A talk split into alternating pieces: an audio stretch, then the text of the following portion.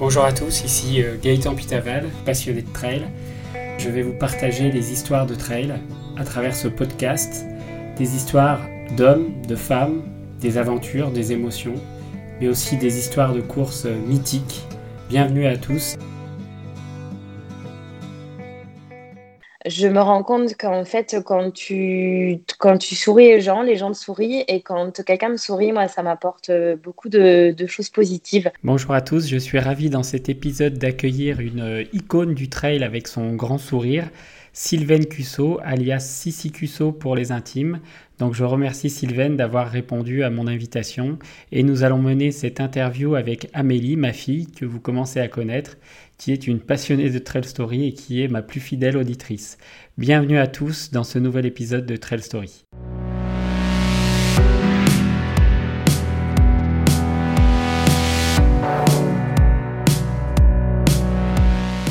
Bonjour Sylvaine, tu vas bien? Bonjour Gaëtan, ça va très bien, merci. Donc aujourd'hui, je fais l'enregistrement avec la petite souris Amélie qui est à côté de moi et qui posera peut-être une petite question. Eh bien, avec grand plaisir. Bonjour Amélie. Et puis, j'ai hâte de connaître la question. Alors, on démarre. Est-ce que tu peux euh, te présenter, nous dire d'où tu viens et euh, globalement comment tu es venu au trail et euh, quel est aujourd'hui ton niveau de pratique, de l'année que tu as vécu ou que tu vas vivre? Mm Eh bien, écoute, Gaëtan, je m'appelle Sylvaine Cusso, j'ai 38 ans. je suis née en Sarthe, au Mans. J'ai donc euh, commencé euh, mes études jusqu'à jusqu'à mes 18 ans, jusqu'au bac. Ensuite, euh, j'ai volé de mes propres ailes parce que j'ai quitté la maison à 18 ans pour poursuivre mes études de, prépa. Donc, j'ai fait deux années de classe préparatoire HEC euh, pour intégrer une école de commerce par la suite. Et puis ensuite, je suis descendue dans le sud. J'ai intégré l'école euh, de commerce de Toulouse. Depuis, c'est vrai que je suis toujours restée dans le sud de la France puisque j'ai euh, passé à peu près dix ans de ma vie là-bas puisque j'ai occupé mon premier emploi dans, dans une entreprise d'ingénierie informatique J'étais responsable recrutement. Et puis, euh, et ensuite, j'ai déménagé sur Uzès, dans le Gard, là où je suis actuellement. Voilà, j'y suis depuis, euh, depuis 8 ans maintenant. Euh, la course à pied a bah, toujours fait partie de ma vie, hein, puisque je cours depuis que j'ai 6-7 ans. j'ai pris ma première licence à l'âge de 10 ans, donc voilà, j'ai démarré vraiment, vraiment toute jeune. J'ai fait aussi un petit peu de gymnastique encore avant. Hein. À l'époque, je faisais les deux, gymnastique et athlétisme, assez active et, quand j'étais jeune. Ça m'a jamais lâché d'ailleurs. Et puis voilà, la course à pied a toujours fait partie de ma vie depuis. Euh, je pense que quand on démarre jeune, c'est vrai qu'on a, on a besoin de cet équilibre finalement. Aujourd'hui, courir euh, euh, est, important pour moi. J'ai du mal à m'en passer. Ça fait vraiment partie intégrante de ma vie. J'ai découvert le trail running un petit peu sur le tard hein, en 2013. 2012-2013. Euh, donc depuis, c'est vrai que je, ne fais que du trail running. J'ai vraiment laissé de côté la, course sur route et, l'athlétisme pur, puisque c'est vrai que je, m'étais essayé un petit peu à tout à l'époque, euh, un peu pour m'amuser. J'avais fait du steeple, j'avais fait euh, de la perche. et finalement, bah, j'ai trouvé mon truc. Hein. C'est vrai que le trail, c'est pour moi quelque chose de très ludique. Euh, j'aime beaucoup euh, la découverte que ça implique, hein, découverte en termes de, de paysage, en termes d'environnement. On fait des belles rencontres aussi. C'est vrai que c'est un sport où on reste un peu plus longtemps dehors, donc euh, les compétitions, c'est aussi des, des, heures et des heures. Hein, donc, mmh. c'est pas comme un 10 km, on court pendant 40 minutes. là, c'est vrai que c'est c'est un petit peu plus long, donc ça laisse le temps aussi de faire des, des jolies rencontres. Et voilà, depuis, euh, depuis maintenant 2012-2013 à peu près, euh, je, ne fais que du trail running et j'ai eu la chance euh, d'avoir quelques résultats à mes débuts, ce qui, ce qui m'a valu d'être approchée par des partenaires. Et c'est vrai que depuis 2013, j'ai la chance d'être accompagnée notamment par ASICS et Iron.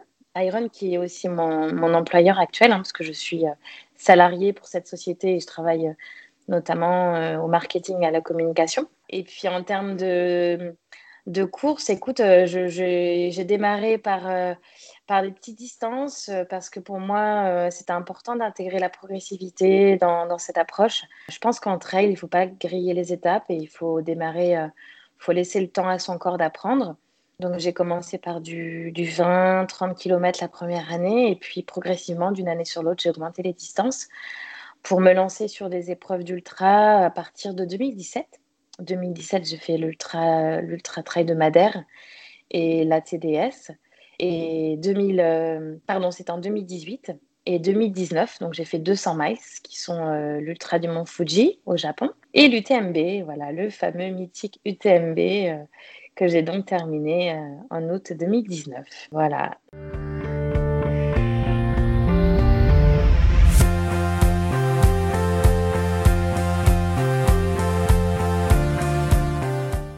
Alors, j'ai vu dans ton parcours que tu as, tu as gagné effectivement pas mal de courses et tu as fait pas mal de, podiums. Alors, pour toi, quelles sont aujourd'hui tes plus belles victoires et celles que tu, euh, que tu gardes en, mémoire qui t'ont vraiment euh, marqué? Mais écoute, toutes les victoires sont, sont toujours euh, à retenir. C'est vrai que pas forcément pour ça, mais c'est vrai que c'est toujours le petit bonus. Hein. moi, personnellement, c'est vrai que quand je termine une course, c'est que j'ai pris du plaisir. Pour moi, elle est réussie. Euh, maintenant, quand il y a du plaisir plus euh, une victoire, euh, c'est encore plus beau. Donc, je pense que toutes les victoires sont belles. Après, c'est vrai que je, retiendrai peut-être celle de l'éco-trail de Paris parce qu'il y a toute une histoire autour de cette course. C'est la course. J'avais gagné le 50 km en 2013 et euh, c'est après cette course que j'ai eu des propositions de, partenariat. Euh, donc, euh, je me suis ensuite essayée en 2014, l'année d'après, sur le 80 km, puisque c'était aussi l'épreuve phare hein, de l'événement. Celle qui arrive au premier étage de la Tour Eiffel. Donc, c'est vrai qu'il y a un côté un peu magique à l'épreuve. Euh, on part de Saint-Quentin-en-Yvelines et on arrive au premier étage de la Tour Eiffel. Donc, on fait 80 km euh, dans les, voilà, autour de Paris. Euh, j'adore, moi, cette course. Donc, 2014, je me lance sur le 80 km et malheureusement pour moi, je chute à mi-course, aux alentours du 40e kilomètre, alors que j'étais deuxième, et je me luxe le pouce et je m'ouvre le menton. Voilà, je, termine à l'hôpital forcément, parce que mon pouce ne tenait plus droit, il était complètement désaxé en fait.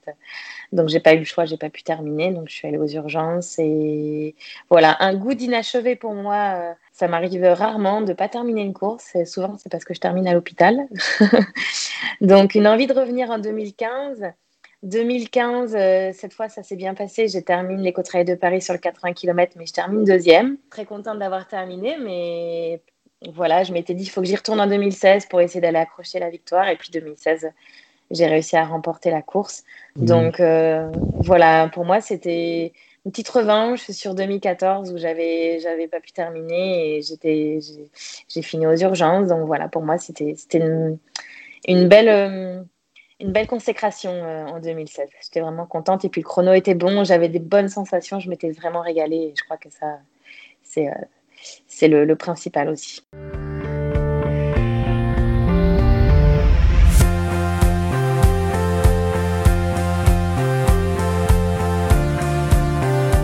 Alors, en 2015, tu reçois un coup de téléphone un peu particulier. C'est Philippe Propage qui t'appelle. Il te propose un entraînement ou une sélection en équipe de France. C'est vrai que ce, coup de fil de Philippe Propage, je m'en souviendrai toute ma vie.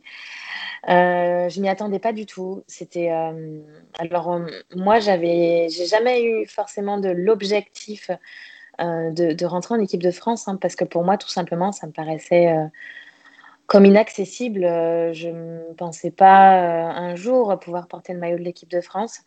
Donc c'est vrai que quand Philippe m'a appelé, euh, j'étais sur un petit nuage et en même temps, je me suis je me suis demandé si j'avais ma place dans cette équipe. Est-ce que, est que beaucoup de questions Est-ce que je vais être à la hauteur? Est-ce que ça va pas être trop de pression de, de, porter le maillot de l'équipe de France?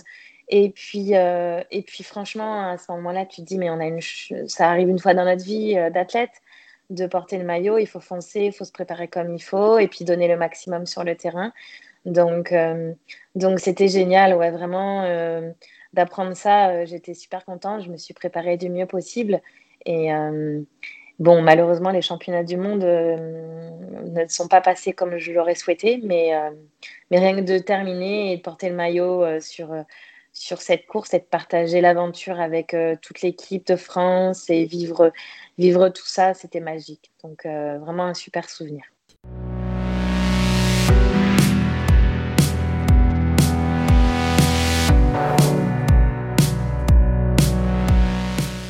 Tu as participé à de nombreux trails à l'étranger, hein, donc euh, l'Ultra Trail d'Angkor au Cambodge, l'Ultra Trail du, Mont Fuji, aussi, tu as participé en Patagonie à l'Ultra Fjord.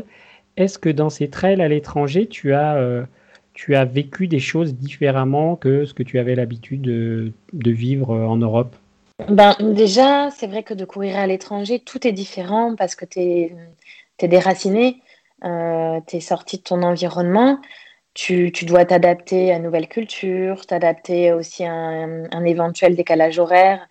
Euh, tout, je pense qu'il y a pour, pour chaque déplacement, euh, il y a une adaptation en fait. Là, il faut toujours arriver peut-être quelques jours en avance, il y a des longs voyages, donc c'est vrai qu'il faut quand même prendre ça en compte, hein, la récupération euh, d'avant-course. Et puis après, sur, euh, sur place, la course, euh, tu en terrain inconnu, donc en général, tu n'as pas forcément pu reconnaître le parcours. Donc forcément, tout est différent, tu n'as pas de repères.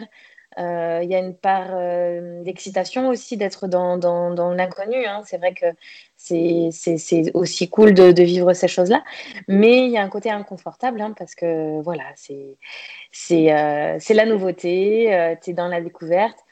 Mais je crois que c'est ce qu'on recherche aussi, ces, ces, petits ces petits moments de découverte où on se dit qu'on a la, la, chance en fait de faire ce sport et de vivre ces choses-là et de voir des paysages euh, qu'on verrait peut-être jamais si, euh, si on faisait pas ce sport. Parce que c'est vrai que je repense en, Thaïlande, à un moment donné, on s'est retrouvé euh, au sommet d'une montagne au milieu de nulle part et, et j'avais dit, c'était une course à deux, donc je me rappelle avoir dit à Émilie, avec qui je faisais la course en duo, ou avoir dit, tu te rends compte, regarde où on est, si on ne faisait pas ce sport, jamais de la vie on serait venu ici, quoi.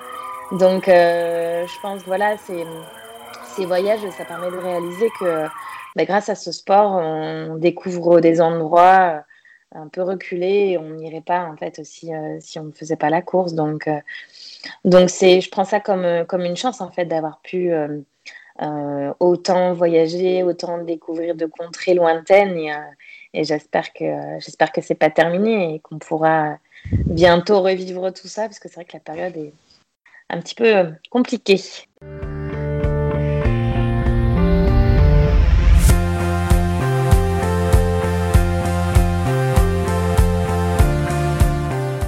Tu as eu une petite expérience, je crois, en Patagonie, c'est ce que j'ai lu, hein, je ne sais pas si c'est vrai. Apparemment, tu t'es perdu sur le parcours, c'est ça? Ouais, écoute, en Patagonie, ça a été une, une, course, pareil, qui restera gravée euh, en moi, pas forcément dans le bon sens, hein, parce que pour moi, ça a été une aventure euh, très cauchemardesque, carrément, on va dire. ouais, ouais, j'ai vraiment eu le sentiment ce jour-là de prendre des risques pour, euh, pour ma vie. Hein. J'ai vraiment eu l'impression de je me, vraiment, je me suis demandé si j'allais arriver au bout vivante. Euh, cette course, elle est, elle est magnifique. Mais par contre, il faut savoir dans quoi on se lance. C'est-à-dire que c'est une course qui est très peu euh, balisée. Euh, c'est une course avec très peu de, d'assistance de ravitaillement. On, reste des heures et des heures seuls. Il n'y a pas beaucoup de participants, donc on est amené à courir vraiment seul. Et ça se ça s'apparente plus quand même à une expédition que, un trail, un peu comme, comme un raid, hein, même si on il y a des balisages et qu'on n'a pas une carte sur nous, mais euh, c'est vraiment un monde à part la Patagonie. Et puis bon là, concours de circonstances, euh, malheureusement pour moi, je me suis retrouvée euh, avec une frontale qui ne fonctionnait pas. Donc quand la nuit est arrivée, je me suis retrouvée, j'avais ma frontale de secours bien sûr, mais donc ma première frontale, pas de pile. Donc j'attrape ma frontale de secours, elle ne, elle ne s'allumait pas. Donc euh, je me suis retrouvée en pleine nuit dans la jungle patagonienne, euh, à pas savoir où aller, euh, seule. honnêtement, c'est énormément d'angoisse et de stress. Rien que d'en parler, j'ai des images qui reviennent et tu sais, j'ai la boule au ventre parce que je me remémore ces moments. c'est vraiment angoissant parce que tu es dans un environnement très hostile, sans moyen de communication. Euh, sans balise, donc euh, tu, personne ne sait en fait que tu es arrêté et je me suis vue euh, là dans le froid, dans la nuit, attendre que le, temps, que le jour se lève pour retrouver mon chemin. Donc ça a été un peu compliqué, et puis effectivement, comme j'avais plus de frontal, je me suis perdue. et puis après, tu rentres dans une spirale très négative en fait, parce que tu t'énerves, parce que tu as un stress en toi qui fait que tu, tu perds complètement tes moyens. Donc ouais, cette fin de course a été un très mauvais souvenir pour moi. Et je me suis dit plus jamais ça. Je ne fais pas de la course à pied pour vivre ces moments-là. Je fais de la course à pied pour prendre quand même du plaisir, même s'il y a parfois de la souffrance et puis des moments un peu, un peu d'angoisse malgré tout quand on est en pleine montagne et que on est seul avec la nature et avec l'environnement, euh, le mauvais temps qui arrive ou la grêle, ça aussi ça m'est arrivé sur des courses. Mais là c'était autre chose, c'était vraiment euh, la dangerosité euh, du lieu et puis les circonstances qui qui voilà qui sont pas vraiment ce que moi je souhaite rechercher dans, dans cette discipline en fait.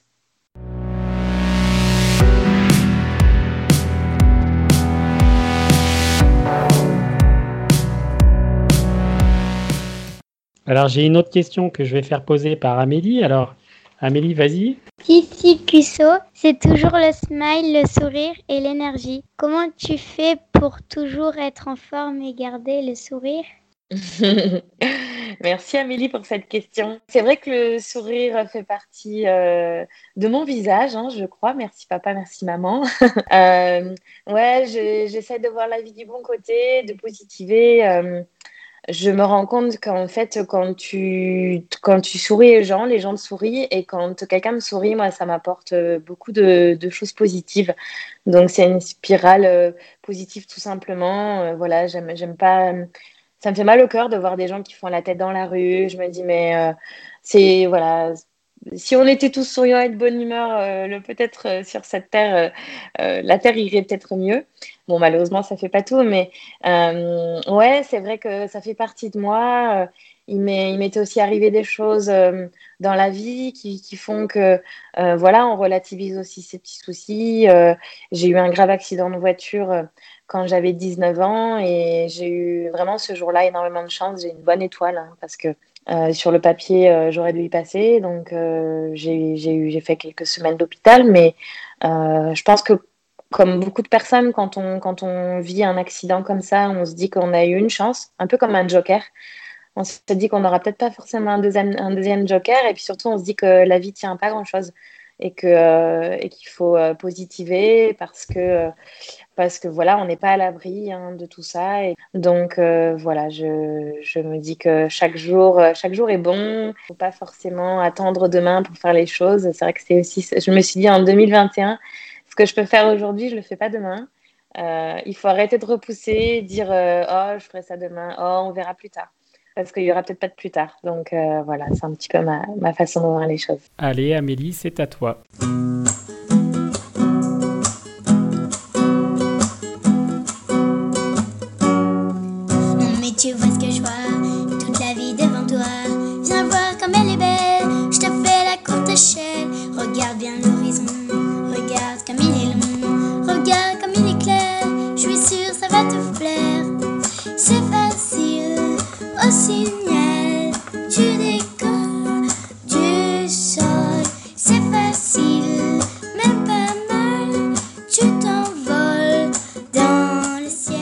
Merci Amélie. Tu es aujourd'hui une des femmes euh, les plus médiatisées dans, le trail euh, en France.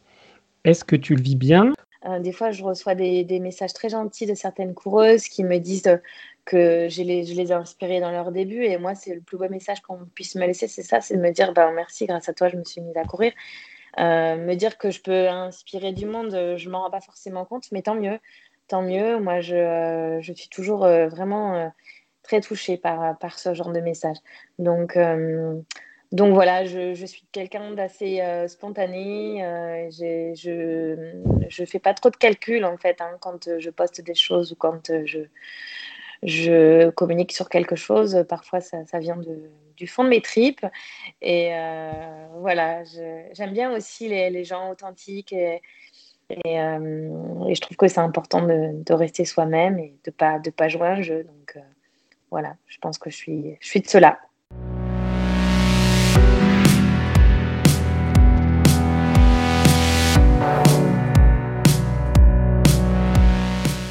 Tu as lancé également une, un vidéo reportage qui s'appelle euh, Emotion Trail. Alors, qu'est-ce qui te plaît dans ce type de, format, entre guillemets? Qu'est-ce que qu'est-ce que tu y as trouvé Emotion Trail, c'est une émission de trail running qui, euh, qui a démarré il y a déjà quelques années, en 2015. Euh, donc, euh, l'idée, c'est euh, de mettre en avant un, territoire, une terre de trail, et de, de mixer ça avec la découverte d'une personnalité. Donc, c'est vrai qu'au début d'Emotion Trail, on avait ciblé les athlètes invités plus sur, sur la discipline du trail running.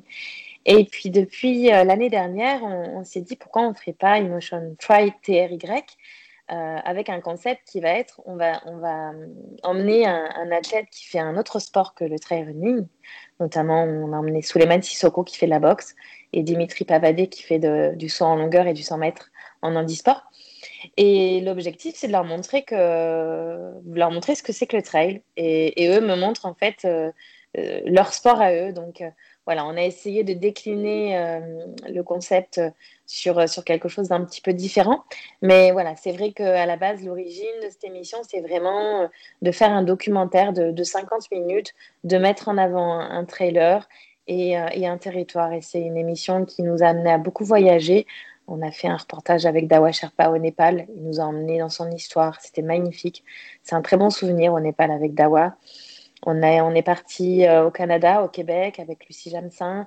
On est parti en Albanie avec euh, Thibaut Barognan.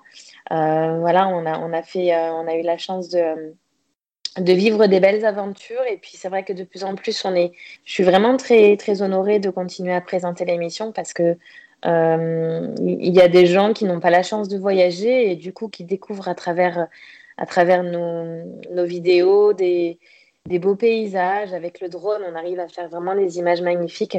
On, a vraiment l'impression d'être immergé euh, dans le pays.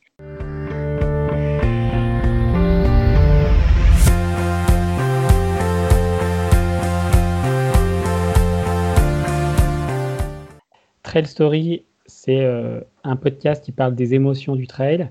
Si toi, tu devais euh, retenir une seule émotion aujourd'hui dans ton, dans ton parcours trail, l'émotion dans laquelle tu as le plus euh, vibré, ou entre guillemets, où tu as, as, le plus ressenti des choses, c'est à quel moment? Quand tu me dis émotion, c'est vrai qu'on des émotions comme en ultra, comme j'ai vécu sur l'UTMB en 2019.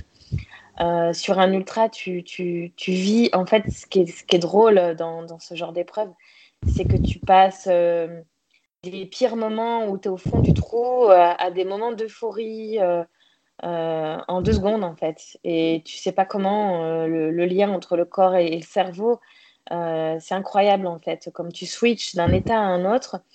Et c'est vrai que sur l'UTMB, sur plus de 30 heures de course, je suis passée par tous les états.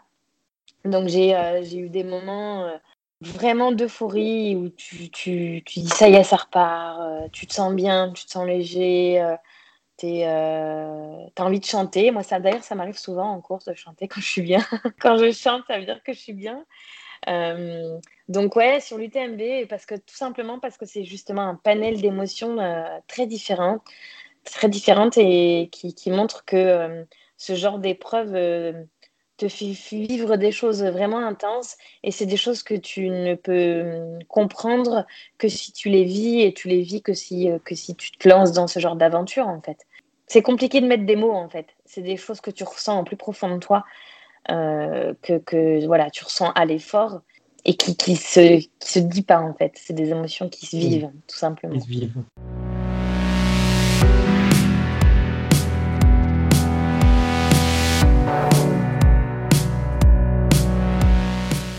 Est-ce que tu as euh, en 2021 des projets de, de trail ou d'aventure Est-ce que tu peux nous en parler? Alors 2021, on est encore dans, dans une atmosphère plus tournée vers l'incertitude que, euh, que, le, que, les objectifs euh, à proprement parler. C'est vrai qu'on ne sait pas trop ce qui aura lieu, ce qui n'aura pas lieu. Donc en ces débuts d'année, j'ai un gros objectif qui est déjà fixé, c'est la diagonale des fous en octobre, euh, en octobre 2021, parce que je devais normalement la faire l'année dernière, elle a été annulée.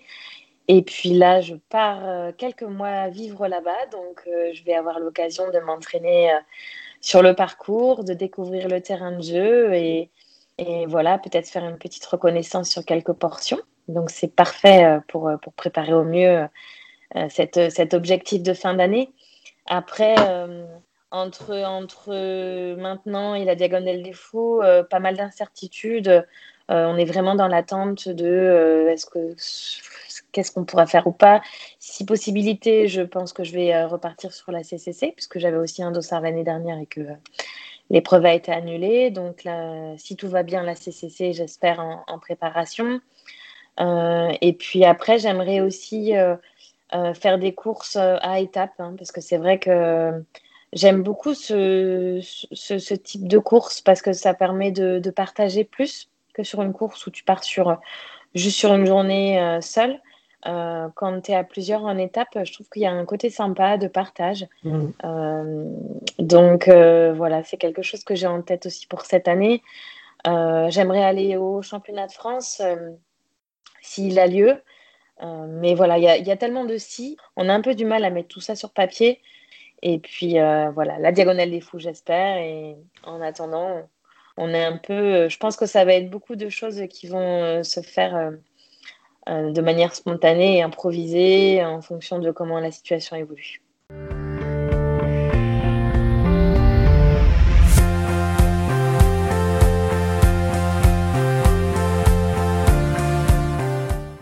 Est-ce que tu aurais un petit conseil à donner pour aujourd'hui les femmes qui hésitent à se mettre au trail Est-ce que toi, en tant que un peu représentante euh, du trail au féminin, tu aurais quelques conseils à leur donner si elles ont envie ou si elles hésitent à se mettre au trail? Ben, J'ai simplement envie de leur dire que si elles ont l'envie, il faut arrêter d'hésiter euh, et il faut se, lancer, il faut se donner les moyens. Euh, et il ne faut pas trop se poser de questions parce que quand l'envie est là, en général, il y a tout qui suit, le plaisir, les résultats, la progression. vraiment, l'envie, c'est, je pense que c'est le, le premier déclencheur et c'est la base de tout. Euh, moi, quand j'ai commencé, euh, je ne me serais jamais vue un jour euh, terminer l'UTMB. Et puis voilà, j'ai commencé le trail en 2013 et en 2019, j'ai terminé l'UTMB. Donc, donc voilà, tout, tout, est possible quand on se prépare bien. Il faut juste vraiment avoir conscience que c'est un, sport exigeant, qu'il faut avoir le temps de se préparer, avoir l'envie, se donner les moyens. Et puis aussi ne pas brûler les étapes. Il faut, il faut vraiment respecter, je pense, la progressivité. J'en parlais en début euh, de podcast. Euh, il ne faut pas se dire, voilà, je démarre demain, allez, euh, dans, dans, un an, je fais l'UTMB. Non, il faut, il faut se dire, voilà, il faut que ce soit un projet sur plus long terme, se dire peut-être, bon, dans trois ans, je fais l'UTMB. Et en trois ans, pour, me pour me préparer, je vais faire des courses de 20, 30 km pour commencer. L'année d'après, je vais essayer sur un 50, 60. Et voilà, il ne faut, il faut pas brûler les étapes, sinon le risque c'est de se blesser, le risque c'est euh, de se dégoûter et puis euh, peut-être du coup d'abandonner et puis d'être encore plus frustré. Donc euh, pour éviter l'échec et pour réussir, je pense qu'il faut vraiment y aller progressivement. Mais après, ne pas trop se poser de questions et puis et bien s'entourer aussi, puisque c'est vrai que quand on quand on ne connaît pas une discipline, on peut, on peut avoir un petit peu peur. C'est vrai que euh, courir dans les montagnes, euh, ça peut faire un peu peur, hein, se dire attends, je vais partir avec la frontale, euh, il va faire froid. On se dit si je me retrouve seule, donc partir aussi avec du monde, s'entourer de, de, compagnons de course, peut-être aller dans des clubs pour se renseigner. Mais, mais surtout quand l'envie est là, voilà, il ne faut pas se mettre de barrières et, et au moins essayer. Et après, si ça plaît pas et si ça se passe pas bien, et eh ben c'est pas grave. L'échec, euh, l'échec euh, fait avancer aussi. Donc, mais au moins essayer, se donner les moyens. Merci beaucoup, euh, Sissi. Pour conclure, je te remercie et je te souhaite une très bonne aventure réunionnaise. Et merci. Puis, je te dis à bientôt. Voilà, cet épisode de Trail Story est maintenant terminé. Je vous remercie de votre écoute. Si cet épisode vous a plu, n'hésitez pas à le noter 5 étoiles dans votre application smartphone type euh, Apple Podcast ou à vous abonner à la newsletter sur trailstory.fr. La semaine prochaine dans Trail Story, je vous propose un épisode tuto quel équipement pour bien débuter en trail? Donc j'espère qu'il vous aidera pour euh, ceux qui hésitent à se mettre au trail et qui souhaitent débuter dans cette pratique. Nous terminons cet épisode euh, par une musique choisie par Sissi Cusso ben Mazué, Quand je marche. Que j'envoie ces lettres, faut que je rappelle mon père d'abord, faut que je prévoie cette fête. J'ai promis de faire pour le disque d'or, faut que je pense à l'été, trouver des colos pour les gamins, demander quand est-ce que je les ai, et puis pour qu'ils voient leurs cousins, faut que je sache ce que mes sœurs ont prévu, elles vont me dire qu'elles me l'ont déjà dit. Je vais répondre oui mais que je sais plus, il faudra que je pense à samedi. J'aimerais les emmener à la mer, loin de ces humeurs grisâtres. Et dimanche on ira voir mon père, on regardera le match tous les quatre. Pour ça faut que je l'appelle d'abord lui, puis cette fille à qui j'avais promis, déjà il y a cinq jours que demain je la contacterai c'est certain, et que je lui donnerai mon avis sur ce truc-là qu'elle a sorti, un podcast sur les interdits, que j'ai trouvé d'ailleurs très bien. Et puis il faut que je poste un beau contenu, je sais pas, un truc nouveau. Et vu le temps que je passe dessus, beaucoup trop peu pour que ce soit beau, ça va être nul. Et le pire, c'est que je vais réussir à trouver un autre que moi, à qui en vouloir pour ça.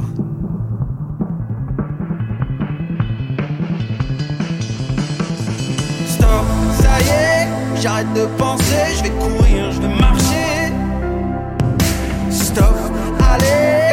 de me presser, je vais courir, je vais marcher, je vais sourire. Stop, ça y est, j'arrête de penser, je vais courir, je vais marcher.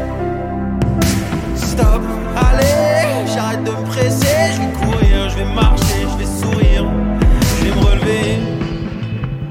À côté de ça, il y a le silence de mes amis, à qui j'ai renoncé par amour, et qui me rappellent qu'aujourd'hui, je n'ai plus ni elle, le temps pour ne serait-ce que les reconquérir. Et puis, plus on vieillit, moins on comprend les gens qui nous entourent. Plus on vieillit, moins on comprend tout court. Alors il y a l'amour des enfants, avec ça, tu manques plus de rien. Moi, je les aime tellement justement que j'ai tout le temps peur de pas faire bien. Faut dire qu'on parle des blessures faites par le regard d'un père. La moitié des gens malheureux sur cette terre le sont de cette manière. À quoi sert vraiment l'exigence?